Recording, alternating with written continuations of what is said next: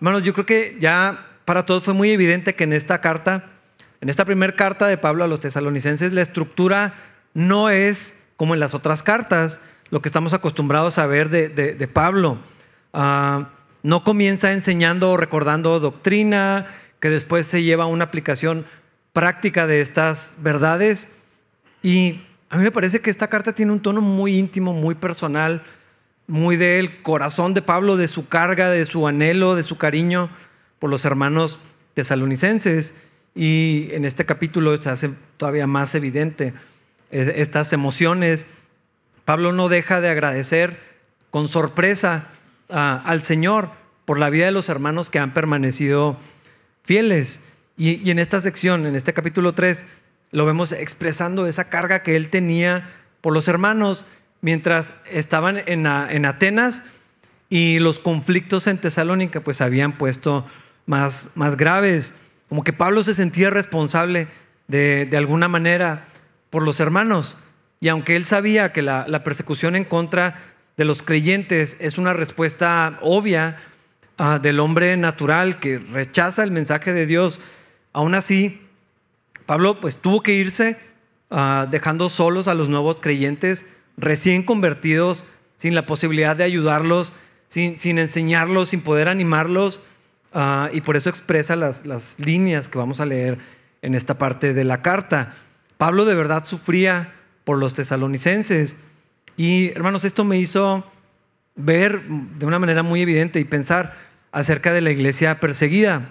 Ah, hermanos, nosotros no sufrimos persecución por ser cristianos.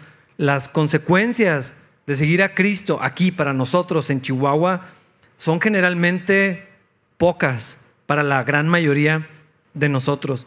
Es cierto que algunos eh, sí han tenido problemas, algunos ah, tienen problemas con su esposo, por ejemplo, algunos con sus padres, con la familia extendida, ah, sobre todo cuando es un contexto, ah, no sé, son muy, muy católicos y entonces alguien salir de eso se vuelve problemático. No digo que nadie sufre, la mayoría de nosotros eh, no, padecemos de esto, no vivimos en una sociedad y una cultura donde seamos perseguidos por seguir a Jesús, por profesar la fe cristiana, no somos expulsados de nuestros hogares, de la comunidad, no se nos ha incendiado la casa o la iglesia, no tenemos acceso restringido a la Biblia.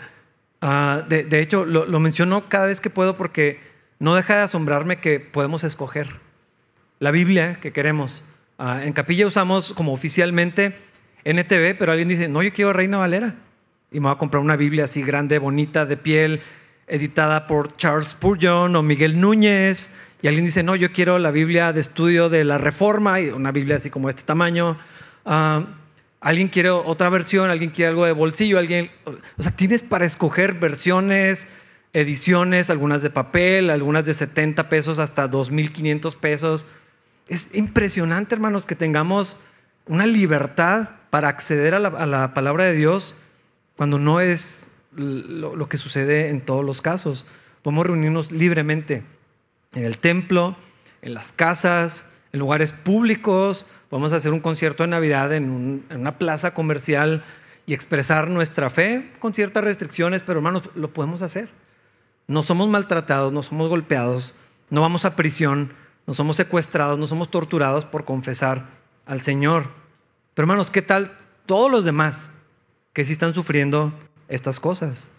Y de alguna manera podría ser que se sienta como algo muy ajeno, muy distante a nosotros. Casi pensamos que no es nuestro problema.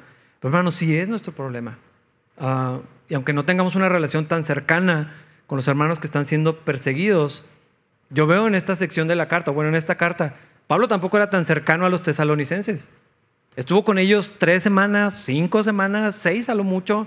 O sea, no es como que habían hecho lazos de amistad muy fuertes, como pasó con, con los efesios o con los corintios, donde, donde había una, una comunión muchísimo más íntima. Conoció a unos personalmente, pero eran poquitos realmente las personas que él ah, pudo conocer. Pero la carga de Pablo por ellos, en medio de las dificultades, el hecho de estar unidos unos a otros, porque eso es lo que la Biblia afirma. Tú dices, no, pues no los conozco. Ah, ojos que no ven, corazón que no siente. Hermanos, en la fe eso no aplica. porque estamos unidos a, los hermanos eh, en el resto del mundo. Y yo creo que sí deberíamos de tenerlos en nuestros pensamientos y en nuestras oraciones. Y además creo que debemos de vivir en gratitud por la libertad que Dios le ha dado a nuestro país en gran parte y que no es compartida. Esta libertad no es compartida con los cristianos en todo el mundo. Yo les voy a compartir un poco más sobre esto a la luz de la preocupación de Pablo por los hermanos. ¿Por qué estaba tan preocupado? Porque estaban sufriendo. ¿Por qué, porque estaba tan sorprendido? Porque, eso es lo que vemos en, la carta. Estaba ah, en, shock. ¿Cómo es posible que permanecen en medio de las dificultades que, tenían? Bueno, tiene que ver con, este tema de la persecución. Ah, vamos a leer primeros tres versículos. Dice, por último, cuando ya no pudimos soportarlo más, decidimos quedarnos solos en Atenas y enviamos a Timoteo para que los visitara. Él es el hermano nuestro y colaborador de Dios en la proclamación de la buena noticia de Cristo. Lo enviamos a ustedes para que los fortaleciera, los alentara en su fe y los ayudara a no ser perturbados por las dificultades que atravesaban. Pero ustedes saben que estamos destinados a pasar por tales dificultades. Pablo está haciendo recuento de la historia de lo que sucedió, lo que dio luz a, esta carta pero miren las palabras que, utiliza cuando ya no podía soportarlo más. No dijo, bueno, pues, pues estaba pensando en ustedes. Era algo que ya no podía soportar. ¿Cómo están los hermanos? Tenía mucha preocupación por estos disturbios que ocurrieron en Tesalónica. Ah, Pablo, Silas y Timoteo se tuvieron que ir. Se fueron a, Atenas. Estaban preocupados por los tesalonicenses. Así que enviaron a Timoteo. Timoteo, te toca ir. Ve a ver cómo están los hermanos. Esta, esta sensación es de sufrimiento, es de preocupación, es de cierto, cierto temor. Ah, ¿Cómo estarán los hermanos? ¿Cómo se quedaron?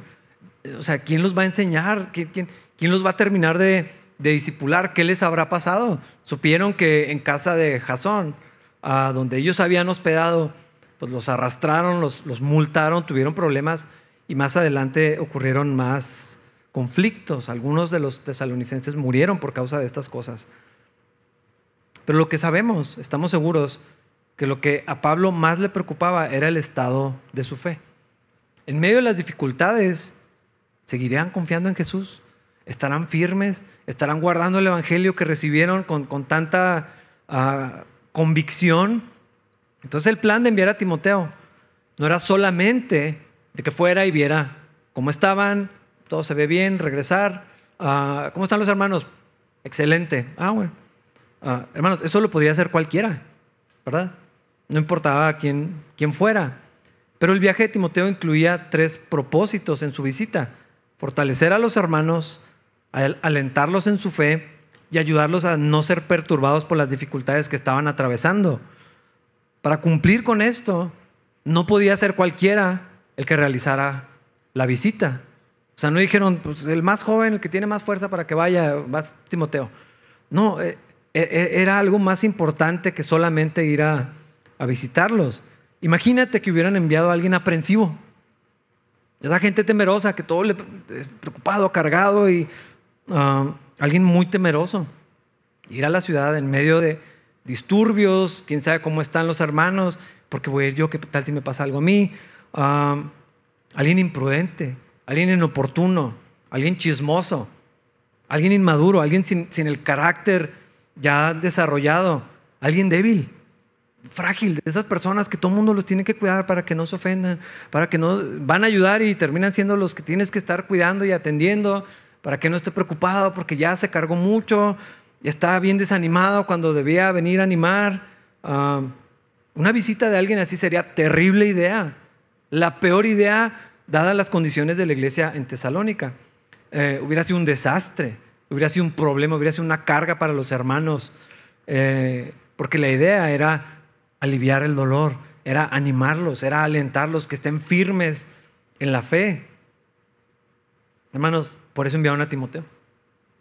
¿Y qué me importa a mí eso? O sea, ¿qué tiene que ver con nosotros? Es que siempre necesitamos personas así. Gente madura, gente confiable. Ah, hombres y mujeres que no solamente tengan toda la vida asistiendo a la iglesia, o muchos años de, cristianos, porque podríamos tener toda la vida en la iglesia y no haber madurado absolutamente nada. y estar en el, mismo estado donde se me tiene que decir, se me tiene que cuidar, que me ayuden, eh, pasó esto, algo me ofendió, ah, no haber madurado, no haber desarrollado talentos ni capacidades de las que Dios nos dio. Eh, hermano, ¿en qué nos puedes ayudar? No, pues no sé, nunca he ayudado a nada. Tienes 20 años de creyente, ¿cómo es posible que nunca has servido? Hay gente que no puede servir porque nunca ha servido. Ah, no puedes aconsejar a nadie porque no conoces nada. Hay gente que sigue siendo tan inmaduros como cuando recién se convirtieron. Hermanos, imagínense qué triste situación. Yo recuerdo una vez escuché el testimonio en una iglesia en Corea, una iglesia enorme. Eh, de hecho, este, las, ha sido por mucho tiempo, no sé cuánto tiempo, la verdad no investigué eso, de las más grandes. Y el pastor tenía un plan de cinco años con la gente. Si tienes cinco años en la iglesia y no sabes todo lo que necesitas, deberías buscarte otra iglesia. No vamos a hacer eso, pero él tenía un punto. Ah, y pues también tenía que ver con algo muy personal, ¿no? O sea, ¿quién dice que en cinco años tiene que ser la línea? Pero, pero lo que está detrás de esto, él decía, es que en cinco años tenías que haber madurado lo suficiente para servir, para ayudar a otros, para hacer algo en eh, lo que Dios te llamó en, en su obra. Y yo creo que todos podemos seguir creciendo nuestra fe, afirmando nuestra fe para que sea más sólida, que nuestro conocimiento de Dios sea más profundo, nuestra relación con Dios más estrecha, una fe más firme. eso sí creo que puede pasar. No sé si en cinco años. No, no tengo idea cuánto se requiera, pero, pero sí debería haber crecimiento, hermanos, en nosotros.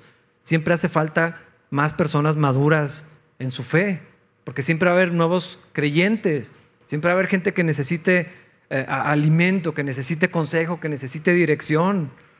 Y en los tiempos de crisis, hermanos, esto es fundamental. Yo creo que esta situación tan crítica que llegamos a vivir hace algunos años hizo muy evidente que necesitamos gente así y hace muchísima falta. ¿Por qué lo digo? Porque gran parte de la iglesia de Cristo, estoy hablando de la iglesia en general, pensando en la ciudad, o en el Estado, gran parte de la iglesia de Cristo se desestabilizó. ¿Por qué? Porque no había reunión, porque no había madurez, porque no había discipulado, porque no había gente sólida eh, que ayudara a otros. Es imposible que todos los cristianos sean del mismo nivel de madurez, sería una iglesia muy rara. Eso quiere decir que no hay nuevos creyentes, eso quiere decir que no hay jóvenes o niños. Ah, Sería extraño pensar que todos tienen que estar 100% maduros, eso no, no creo que sea el caso. Pero siempre va a haber gente que necesite de ayuda y siempre hay más trabajo para, de, las manos que, están disponibles.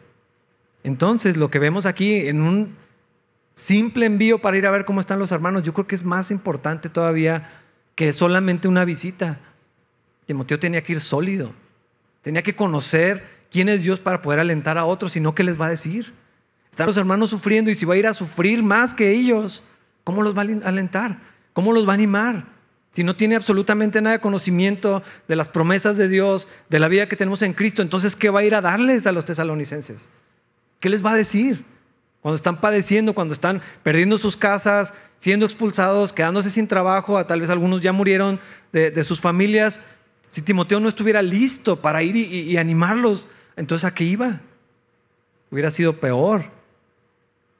Gracias a Dios por personas como Timoteo, que se les puede confiar una tarea tan importante en un momento tan difícil.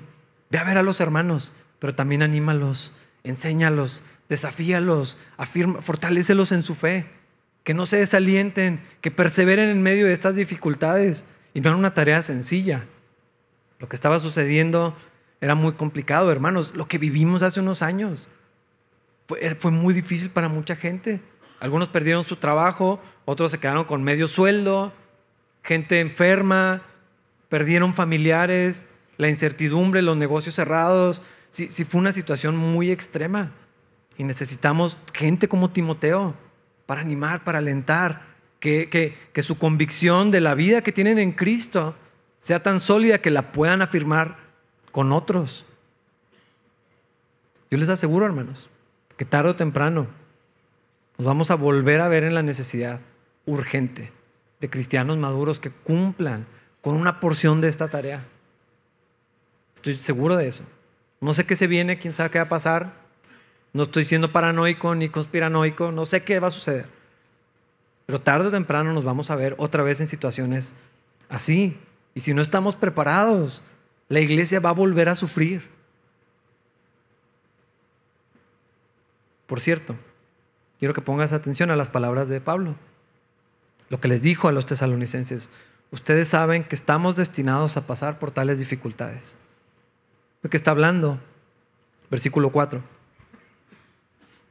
Aun cuando estábamos con ustedes, les advertimos que las dificultades pronto llegarían. Y así sucedió, como bien saben. O sea, Pablo está diciendo, iba a venir sufrimiento, obviamente, ¿verdad? Ya ustedes estaban ahí. Pablo y sus amigos les habían dicho a los tesalonicenses, esas semanas que estuvieron ahí, las dificultades van a llegar pronto. ¿Cuáles? Bueno, ah, primero que nada, estudiando el libro de los Hechos, ya vimos en la historia, Pablo sufrió, sufrió por causa de Cristo casi desde el momento que se convirtió y literal hasta que entregó su vida porque lo mataron en manos de, del imperio. Uh, Pablo llevaba literalmente en su cuerpo las marcas de la persecución. Cuando llegaron a Tesalónica, casi con seguridad podemos decir que venían todavía con las heridas abiertas, con la espalda lastimada, con los golpes, moretones, cortadas, lastimados. Así llegaron a ministrar a los tesalonicenses. Entonces, de primera mano les están diciendo, hermanos, nos acaban de hacer esto. Allá en Filipos, estuvimos en la cárcel. Dios hizo algo milagroso, pero venimos del sufrimiento. Prepárense porque esto es posible, muy posible que les toque también. Pero no eran los únicos que habían sufrido por causa de Cristo. Ah, ya vimos lo que pasó en Jerusalén y en muchos otros lugares. Los judíos resentían el mensaje del Evangelio. Se sintieron atacados en su fe, en su cultura, en su identidad. El celo que tenían por Dios y la ley de Dios los, los movió a la violencia porque decían, están, están negando la, ley de, Moisés. Y entonces Pablo venía de eso, Pablo era uno de esos. Tenía cartas, tenía permiso del gobierno judío para ir y arrestar a los cristianos, meterlos a la cárcel. Pablo torturó gente, permitió que se hicieran eh, eh, cosas ah, atroces en contra de los cristianos antes de que el Señor lo encontrara, ah, por este profundo celo que tenían los judíos. Y muchos cristianos sufrieron en manos de los judíos. Pero además, la persecución de los cristianos en el imperio romano, hermanos, fue algo muy grande, aunque fue algo intermitente, pero la persecución contra los creyentes duró más o menos 200 años. Ah, y la gente que sabe de esto calculó como 10 persecuciones generales, además de muchas otras más pequeñas o locales, más o menos desde el año 64, cuando fue incendiada Roma, hasta el 313, donde el cristianismo se, se legalizó, ah, por así decirlo. Entonces estamos hablando de mucha gente, hermanos. Fueron 50, 100 personas, estamos hablando de multitudes de cristianos, eh, no solamente los seguidores originales. Conforme el Evangelio iba causando un impacto, iba creciendo, las personas se iban convirtiendo a Cristo, se corría la voz, ah, los del camino, ah, sí, esos que creen que alguien se murió y resucitó y todo esto. Conforme el cristianismo iba creciendo, la hostilidad de los judíos también, pero también del imperio romano. Y las acciones cada vez fueron peores. Ah, para poder dimensionar las cosas, solamente en la primera persecución de las más o menos 10 que hubo generales, fue donde murieron los apóstoles Pedro y Pablo y muchos de los, de los otros. Ah, la persecución de los cristianos en el imperio romano tenía diferentes niveles, hacía distinción entre los estratos sociales, los ciudadanos romanos eran los que eran castigados más ligeramente, eran más benévolos las cosas que sufrían, pero eso no quiere decir que no sufrieran. De hecho, muchos ciudadanos romanos que se habían convertido a Cristo terminaron muertos. En el caso de los esclavos, los residentes extranjeros, personas de clase más baja, tenían más probabilidades de sufrir una muerte lenta y dolorosa. Es muy probable que para los tesalonicenses y otros cristianos en esta primera ola de persecución sufrieron ah, no tan grave, pero no, deja de ser sufrimiento. Multas, ya lo vimos ahí en Tesalónica, consecuencias económicas, problemas en los negocios, ah, cierta discriminación y rechazo en sus comunidades, pérdida de empleos, ah, posiblemente se vieron en necesidad de mudarse eh, repentinamente a otra ciudad. Esto fue muy común al principio. Pero durante los primeros siglos, hermanos, las consecuencias de ser cristianos podían ir desde la confiscación de bienes, o sea, de pronto te quitaban tus cosas, la pérdida de derechos civiles ah, como ciudadano romano, o ser desterrado. Para algunos, bueno, tenerse que mudar es un problema. Si te cambias de casa es problemático, todas tus cosas, todo el viaje, pero tenerte, tener que irte a otra ciudad donde no tienes familia, donde no conoces a nadie, donde no tienes trabajo, muchos cristianos eh, sufrieron esto. Ser desterrado no siempre era tan gentil. Algunos eran llevados como ah, trabajadores, básicamente esclavos, los llevaban a islas, a las canteras romanas, a las minas romanas, entonces los llevaban como esclavos a trabajos forzados ah, y los romanos, los soldados romanos tenían la facultad de maltratar a las personas. Ah, no era solamente a los cristianos, pero fue usaron a su favor, porque tenían mano de obra ah, gratuita con un pretexto semilegal. Entonces los castigaban con palos, con látigos. Eh, los cristianos que fueron condenados a estas condiciones uh, era básicamente como un esclavo, poco alimento, casi nada de vestido, no tenían una cama donde dormir, no tenían cobijas, no tenían cómo protegerse del clima, jornadas laborales muy abusivas, no tenían dónde bañarse, no tenían acceso a productos de higiene básica. Ah, los mismos prisioneros fueron lastimados, muchos de ellos fueron mutilados, fueron castrados, nada más por ser cristianos, nada más porque podían hacer estas cosas con ellos. Muchos otros fueron condenados a la muerte por tigres o algunos otros animales. Ah, y era un show. La gente se reunía comiendo mientras estaba sucediendo esto. Algunos les daban un cuchillo para defenderse de un león, a otros nada, a otros los ataban a un poste y llegaban las fieras y los despedazaban. Ah, muchos fueron quemados como antorchas vivientes, rociados con resina para iluminar las noches de Roma. Muchos fueron eh, hervidos en aceite, colocados en planchas de hierro caliente, ah, asados lentamente en una parrilla algunos fueron crucificados, muchos. Era una ejecución degradante, algo muy humillante. Esto está reservado para la peor, eh, la, peor escoria de la sociedad, la gente, los peores criminales, la gente más despreciada, la gente más vil, eh, era condenados a la crucifixión y los cristianos. Ah, algunos los, los llevaban al mar y los arrojaban atados para que se ahogaran. Hermanos, la iglesia de Cristo ha sido históricamente perseguida desde siempre, desde sus comienzos. El mensaje del Evangelio y la vida nueva en Cristo hacía que la gente, los cristianos, ya no participaban de las mismas cosas. Y eso les traía consecuencias. Ah, entonces había, lo vemos con los tesalonicenses, ¿se acuerdan? Ese era su testimonio. Y a veces lo vemos como que, ay, qué bonitos cristianos. Ya no participan de los actos paganos. Bueno, esto era precisamente lo que los metía en problemas.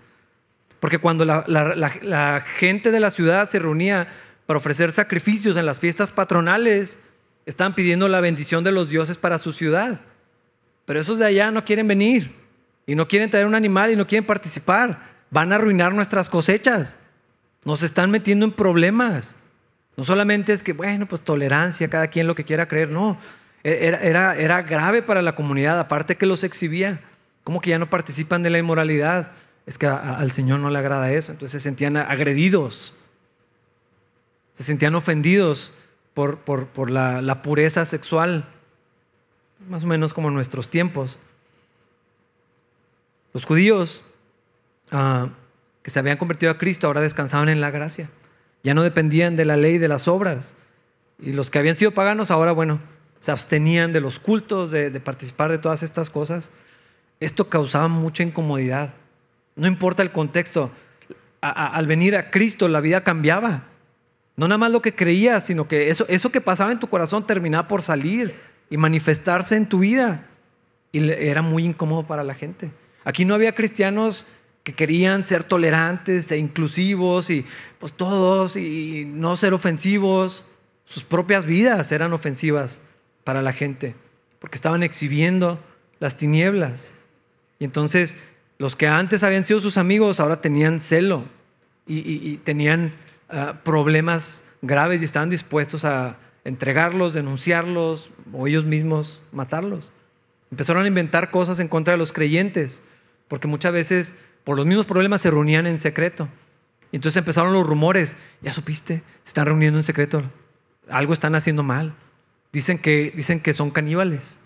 Esta fue una de las acusaciones. ¿Por qué? Porque los cristianos al tomar la comunión, este es el cuerpo del Señor, esto representa la sangre de Cristo, entonces, ah, comen gente. Se dicen hermanos, como que es medio incestuoso ese, ese culto que tienen. Están casando entre ellos, están teniendo relaciones inmorales en la familia, eran acusados de sedición, de, están conspirando en contra del imperio romano porque están hablando de que hay otro rey, pero nuestro rey es César y ellos están diciendo que Cristo es rey. Entonces todas estas cosas basadas en doctrina eran, era usado en, contra de los cristianos y se metían en, problemas graves. Ah, lo que sucedió cuando el incendio de, Roma, los cristianos fueron el chivo expiatorio. Perfecto. Esos locos son los que incendiaron la ciudad. Ah, hermanos, todo esto era injusto y cruel. Pero aunque parece sorprendente, realmente no era. Es lo que Pablo le está diciendo a los tesalonicenses. Hermanos, estamos destinados a pasar por tales dificultades. Les advertimos que las dificultades pronto llegarían. Pero Pablo tampoco se inventó este concepto. El mismo Señor Jesucristo ya había advertido a los discípulos que estas cosas iban a pasar. Si quieren seguirme, esto es lo que viene para ustedes. Mateo 5, versículos 11 y 12. No es el único pasaje, pero voy a leerlo. Sermón del Monte dice, Dios los bendice a ustedes, o bienaventurados son, cuando la gente les hace burla y los persigue y miente acerca de ustedes y dice toda clase de cosas malas en su contra, porque son mis seguidores. Alégrense, estén contentos, porque les espera una gran recompensa en el cielo. Y recuerden que los antiguos profetas los persiguieron de la misma manera.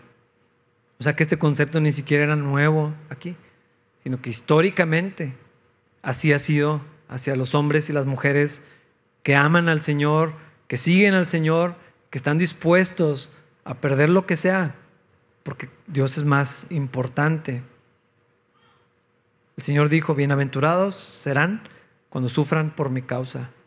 Esto no solo es una promesa, es un aviso, es una advertencia. Les está diciendo que tienen que estar preparados para sufrir por causa de su fe y que pudieran mantenerse firmes. Más adelante, en el mismo tono, por las mismas cosas, el apóstol Pedro también escribió en su primera carta a los cristianos que estaban esparcidos, les dijo esto, 1 Pedro 4, versículos 12 al 22. Queridos amigos, no se sorprendan de las pruebas de fuego por las que están atravesando, como si algo extraño les sucediera. En cambio, alégrense mucho porque estas pruebas los hacen ser partícipes con Cristo de su sufrimiento, para que tengan la inmensa alegría de ver su gloria cuando sea revelada a todo el mundo. Si los insultan porque llevan el nombre de Cristo, serán bendecidos, porque el glorioso Espíritu de Dios reposa sobre ustedes. Sin embargo, si sufren, que no sea por matar, robar, causar problemas o entrometerse en asuntos ajenos. En cambio, no es nada vergonzoso sufrir por ser cristianos Alaben a Dios por el privilegio de que los llamen por el nombre de Cristo, pues ha llegado el tiempo del juicio y debe comenzar por la casa de Dios. Y si el juicio comienza con nosotros, qué terrible destino les espera a los que nunca obedecieron la buena noticia de Dios. Además, si los justos a duras penas se salvan, ¿qué será de los pecadores que viven sin Dios? De modo que si sufren de la manera que agrada a Dios, sigan haciendo lo correcto y confíenle su vida a Dios, quien los creó, pues Él nunca les fallará. Hermanos, estas son palabras bien grandes. Oye, me quemaron mi casa. Alégrate.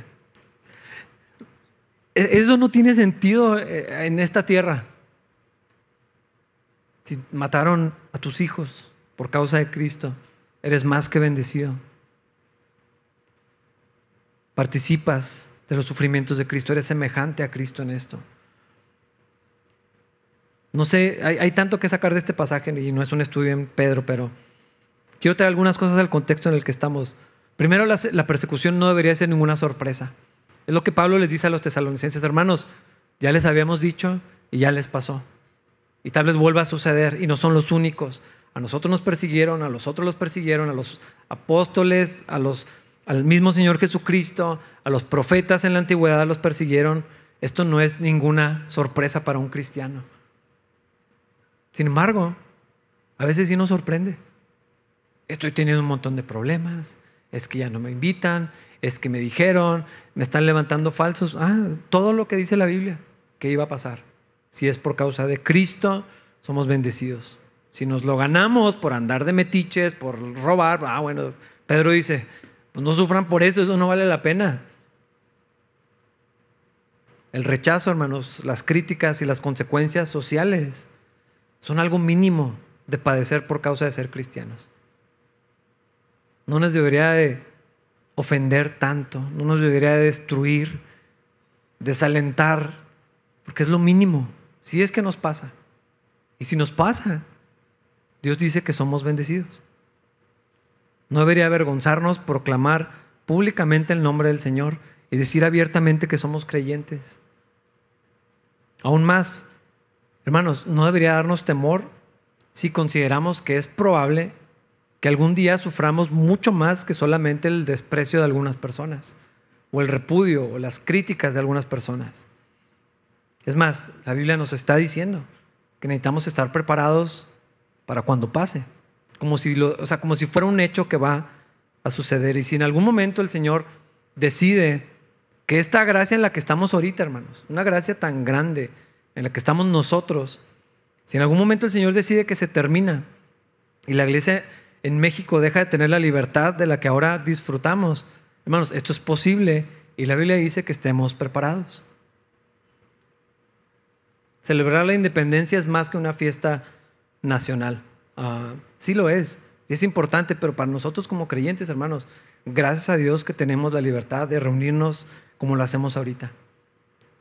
Quiero darles un poco más de contexto actual, porque esto es histórico. Ah, sí, en el Imperio Romano sufrieron un montón y nosotros no estamos sufriendo tanto. Hay países, muchos, donde hay circunstancias que son sancionadas por el gobierno, hay leyes contrarias al cristianismo, o sea, ser cristiano es ilegal en algunos países, probablemente algunos lo saben, no sé si todos. Eso hace, esto hace que legalmente en algunos países los cristianos sean acosados, aprisionados, ejecutados, privados de sus posesiones o libertades por su testimonio. Hace algunos años estuvo aquí en Capilla con nosotros un joven de la India. Algunos lo conocimos, pocos tal vez lo recuerdan. Él cuando venía por trabajo, pero aquí el Señor tocó su vida. Y cuando regresó con su familia en India, ah, sufrió inmediatamente las consecuencias con sus padres, porque ellos no son cristianos. Esto no hacemos en nuestra casa. Eh, tuvo problemas ah, Tal vez no tan graves, pero si lo ponemos en contexto donde la familia es tan importante, el respeto, la aprobación de los padres, la unidad, o sea, era mucho más que estar en desacuerdo con su fe. Esto es por decir lo menos. Ah, hermanos, esto es ahorita, en otras partes del mundo. Hay cristianos ejecutados, les quitan sus cosas, sus libertades por su testimonio. Hay países donde las políticas o las prácticas del gobierno evitan que los cristianos puedan obtener Biblias o cualquier otro material, literatura cristiana. Hace un par de años, ah, el ministerio allá entre los tepehuanes, están acá en la sección de nuevas tribus de este lado. Hermanos, fuimos invitados a, a esta celebración donde se entregó el Nuevo Testamento en Tepehuán. No es cualquier cosa. No es, ay, pues qué bueno que lo puedan leer en su idioma. Es mucho más que eso. En contexto donde hay países donde nadie tiene acceso a, la Biblia en su idioma, donde se pelean por una hoja de un salmo. Hermanos, tener versiones de la Biblia, ¿cuál te gustaría leer? ¿Cuál quieres? ¿Quieres una Biblia más bonita? Cómprate una de piel. ¿Quieres una Biblia más barata? Cómprate una de pasta blanda. Hermano, eso no es cualquier cosa. Que podamos escoger, eh, tener varias Biblias, y luego como para no leerlas. no sé, eh, hay lugares donde se trafican las Biblias. Son cristianos traficantes, pero de Biblias. Ah, hay lugares donde no puedes orar, Corea del Norte. Hay ministerios que van a Corea del Norte y van de turistas y el entrenamiento es que vas orando en silencio, que ni se nota que estás orando por esos lugares. Hay tantas historias de aquí, hay muchos misioneros que les pueden platicar mucho más de esto. Ah, en estos lugares es frecuente que los cristianos sean perseguidos. ¿Saben por quién? Primeramente por sus familiares. El Señor dijo que él, traía espada y que iba a estar los padres contra los hijos. ¿Cómo es posible? Bueno, es exactamente lo que muchos cristianos viven en otras partes del mundo. A, este joven, iba a decir su nombre, a este joven le, pasó. No lo asesinaron, no lo echaron a la cárcel, pero tuvo problemas con sus padres por esto. A otros les va mucho peor. Son sus padres quienes los entregan. A veces por el honor son los padres los que asesinan a sus hijos. Los denuncian, los exponen porque les descubrieron que tenían una Biblia, que están hablando con alguien que es cristiano. Sus amigos los traicionan, los vecinos, los grupos políticos por causa del testimonio de muchos cristianos. Y esto no solamente es en el otro lado del mundo, en nuestro país hay comunidades donde es así. En Chiapas y en otros lugares muy remotos, en esos pueblitos los más escondidos, son comunidades donde tienen su propia identidad y hasta su idioma, y ahí hay opresión. Ah, los cristianos son perseguidos por grupos marxistas.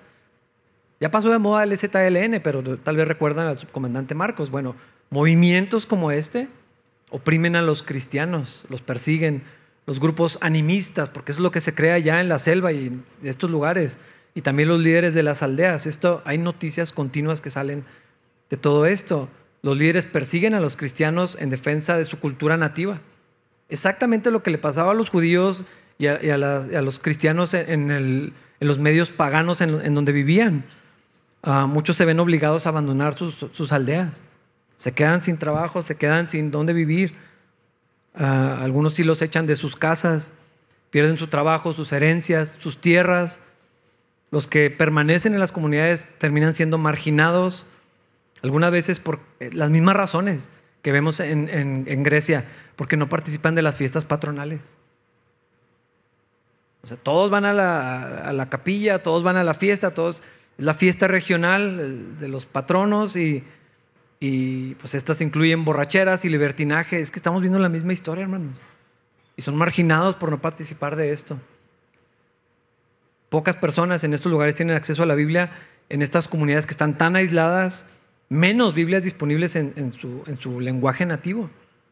Por eso celebramos tanto que, se sigue haciendo traducción, que se, están haciendo estos avances que, en, en estos lugares tan extremos.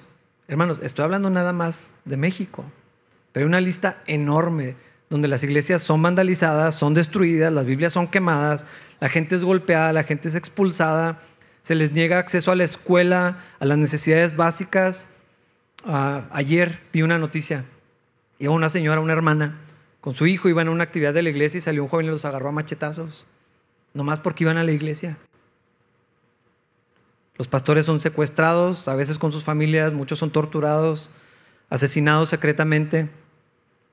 Uh, Claudia, ¿puedes ponerlas? Vamos a mostrar algunas imágenes. Estas son noticias actuales de este año y del año anterior. Iglesias son destruidas, bombardeadas, incendiadas. Ah, imagínate llegar a tu casa y encontrar así los muebles. Vamos al servicio en capilla y no hay capilla. Ya la quemaron, destruyeron las Biblias. Hermanos, esto es la realidad. Otra vez, o sea, lo que vemos en la, historia de la Biblia, en Hechos, lo que le pasó a los tesalonicenses, esto está pasando en otras partes del mundo, ahorita mismo. En lugares, las listas son tan grandes, en Afganistán, Burkina Faso, probablemente nadie sabía de ese país. Nigeria, Vietnam, en China, en Corea del Norte, en Irán, Irak, en el Líbano, en Pakistán. Hermanos, la lista es muy larga y los casos son continuos. Casi nunca son noticias aisladas, lo que pasa es que no son noticias populares. Pero esto, esta es la realidad ahorita de nuestros hermanos. Si estas cosas llegaran a nosotros, porque el Señor así lo permite, La Biblia nos enseña varias cosas al respecto, que no debería ser una sorpresa. O sea que si en algunos años o meses enseñar la Biblia, profesar la fe, nos lleva a que queramos reunirnos un domingo y ya incendió alguien, pusieron bombas y no hay templo. La Biblia enseña, hermanos, que no debería ser una sorpresa, que deberíamos estar preparados. ¿Cómo se va a ver mi vida personal? ¿Cómo se va a ver mi familia? ¿Cómo nos va a afectar eso? ¿Qué consecuencias va a haber por seguir a Cristo? Ahorita no hay, son mínimas. En algunos casos tal vez no son tan mínimas, pero para la mayoría de nosotros no hay consecuencias. La Biblia nos enseña que tenemos que estar preparados para que podamos permanecer firmes en nuestra fe y que somos bienaventurados si es que nos toca padecer algo como esto. Llegar a la casa ya la destruyeron, ¿por qué? Porque somos cristianos. Si nos toca padecer por el Señor, hermanos, somos bendecidos. Todo esto es real, 100% y es actual. Pensando en Pablo, tal vez esto nos ayude a entender lo que sentía. Por eso Pablo dice, ya no podíamos más. Teníamos que saber cómo estaban.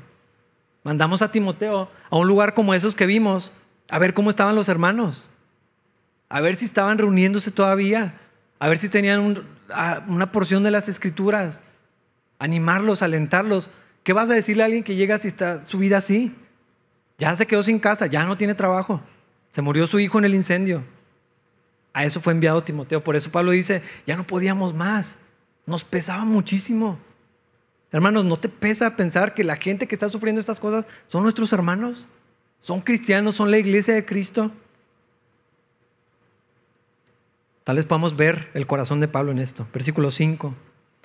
Por esta razón, cuando ya no pude más, envié a Timoteo para averiguar si la fe de ustedes seguía firme. Tenía miedo de que el tentador los hubiera vencido y de que nuestro trabajo eh, hubiera sido en vano. Si estaban preocupados por lo que les pasó. El sufrimiento, perdían sus casas, la muerte, todo esto. Pero fíjate la carga de Pablo, que no se desalienten en su fe. Lo que me importa es ver si todavía siguen creyendo lo que dijeron que creían. Es lo que quiero ver, es lo que quiero cuidar. No les puedo dar casa a todos, estoy en la cárcel a veces. Me apedrean, o sea, no puedo ayudarlos de otra manera, pero con esto sí. Quiero saber si su fe es fuerte, si todavía permanecen en medio de estas cosas que están padeciendo. Versículo 6 al 8. Pero ahora Timoteo, acaba de regresar y nos trajo buenas noticias acerca de la fe y el amor de ustedes. Nos contó que siempre recuerdan nuestra visita con alegría y que desean vernos tanto como nosotros deseamos verlos a ustedes.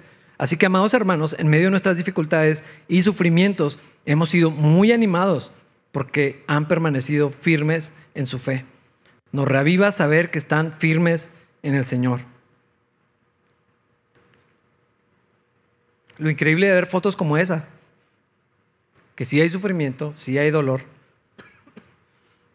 es que las reportes, las historias, es que esa gente está guardando su fe y siguen predicando de Cristo y tienen un gozo sobrenatural que no tiene explicación, porque el Señor está con ellos. Es exactamente el reporte de Timoteo. ¿Qué pasó, Timoteo? ¿Cómo están los hermanos? No, pues sí la están pasando mal, pero ¿y cómo están ellos? La iglesia está creciendo siguen predicando de Cristo, están sirviendo a su comunidad. La gente tiene el testimonio de, los creyentes, ellos están firmes, se siguen reuniendo. Hay más creyentes de los que vimos la última vez. ¿Cómo, cómo que hay más? Por, por eso Pablo está tan emocionado. ¿Cómo es posible que en medio de todas estas dificultades los tesalonicenses siguen fieles? Bueno, porque ellos realmente habían creído el mensaje de Cristo. Entonces Cristo era mucho más valioso que su casa, o su trabajo, o su reputación. Mira las cosas que le causaban alegría a Pablo. Ah, no es que no tuviera otras, pero la fe, el amor de los tesalonicenses, el servicio de ellos, la generosidad de ellos, el buen testimonio, la esto era lo que Pablo decía, ah, me llena, me llena de gozo. Ah, en medio de esta persecución, los hermanos están alegres de la visita de Timoteo, de que están al pendiente, que están orando por ellos, y lo vuelven y Pablo y los suyos ahora están en ellos animados, todos animados. todos con gozo, todos disfrutando de la, bendición del Señor en medio de las peores circunstancias. Si eso no nos enseña la importancia de la comunidad, hermanos, de alentarnos, de estar en contacto, de animarnos unos a otros. Versículos 9 al 13 para terminar. ¿Cuánto le agradecemos a Dios por ustedes? Gracias a ustedes tenemos gran alegría cuando entramos en la presencia de Dios. Día y noche oramos con fervor por ustedes, pidiéndole a Dios que nos permita volver a verlos y completar lo que, lo que falte en su fe. Que nuestro Dios Padre y nuestro Señor Jesús nos lleven muy pronto a verlos a ustedes y que el Señor haga crecer y sobreabundar el amor que tienen unos por otros y por toda la gente, tanto como sobreabunda nuestro amor por ustedes.